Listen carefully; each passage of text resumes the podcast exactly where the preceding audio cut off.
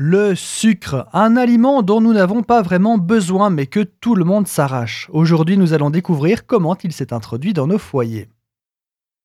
Les gens ont toujours connu le miel et pendant longtemps il a été le seul édulcorant utilisé. Originaire de la Nouvelle-Guinée, la canne à sucre a très vite migré vers l'Asie du Sud-Ouest et a suscité un vif intérêt auprès de ceux qui l'ont découverte. Au VIe siècle avant notre ère, les Perses envahissent l'Inde et s'émerveillent devant ce roseau qui donne du miel sans avoir besoin d'abeilles. Sous le règne d'Alexandre le Grand, au IVe siècle avant notre ère, la canne à sucre atteint le Moyen-Orient. Durant l'Antiquité et le Moyen Âge, le sucre était une denrée très rare, très coûteuse, un petit peu comme toutes les épices, comme le safran et la muscade. Dès la fin du XVe siècle, peu après le premier voyage de Christophe Colomb en Amérique, les plantations de canne à sucre se développent aux Antilles puis en Amérique du Sud, notamment au Brésil.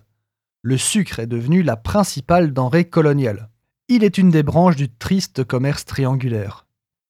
Margraf, un chimiste allemand, avait découvert le côté sucrant de la betterave en 1757 et en 1811, la première usine de transformation de betterave sucrière économiquement viable était construite en France le sucre est devenu largement consommé à la fin du XIXe siècle grâce à la culture de la betterave sucrière.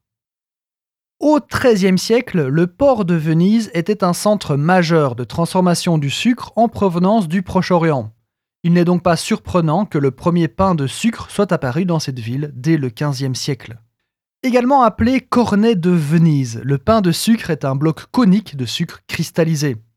Le premier morceau de sucre emballé individuellement est introduit à Paris en 1908. Il devient rapidement la norme, suite à la multiplication des mesures d'hygiène au début du XXe siècle. De nos jours, les raffineries produisent principalement du sucre cristallisé.